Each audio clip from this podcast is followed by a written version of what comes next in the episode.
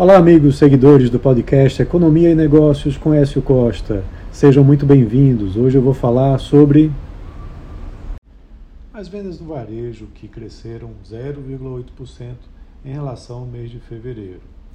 Em relação a março de 2022, o comércio varejista avançou 3,2%, acumulando uma alta de 1,2% nos últimos 12 meses e de 2,4% nesse ano. Quando se analisa comércio varejista ampliado, que inclui também as atividades de veículos, motos, partes e peças, também material de construção e atacado de produtos alimentícios, bebidas e fumo, o volume de vendas mostrou um aumento ainda maior, de 3,6% na em relação ao mês de fevereiro.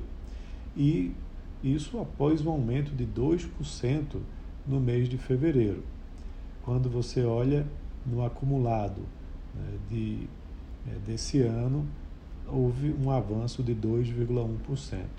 Esse dado chama muita atenção porque você tem outros setores é, com dados não tão positivos, né, como a indústria, por exemplo.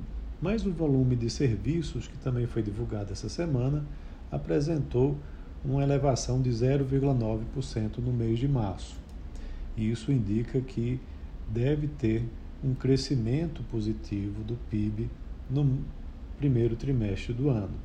Esse dado ainda vai ser divulgado, mas até o final da semana a gente vai ter o IBCBR, que é o Índice de Atividade Econômica do Banco Central, né, mostrando é, em relação ao mês de março o desempenho da economia, o que pode trazer mais informações positivas também sobre a atividade econômica. São vários setores que estão vivendo momentos diferentes. Ao se analisar o varejo, por exemplo, quatro das oito atividades acompanhadas tiveram taxas negativas. Tecido, vestuário e calçados teve uma queda de 4,5%. Por outro lado, quando você olha equipamentos e material para escritório, informática e comunicação, esse setor teve uma elevação de 7,7%.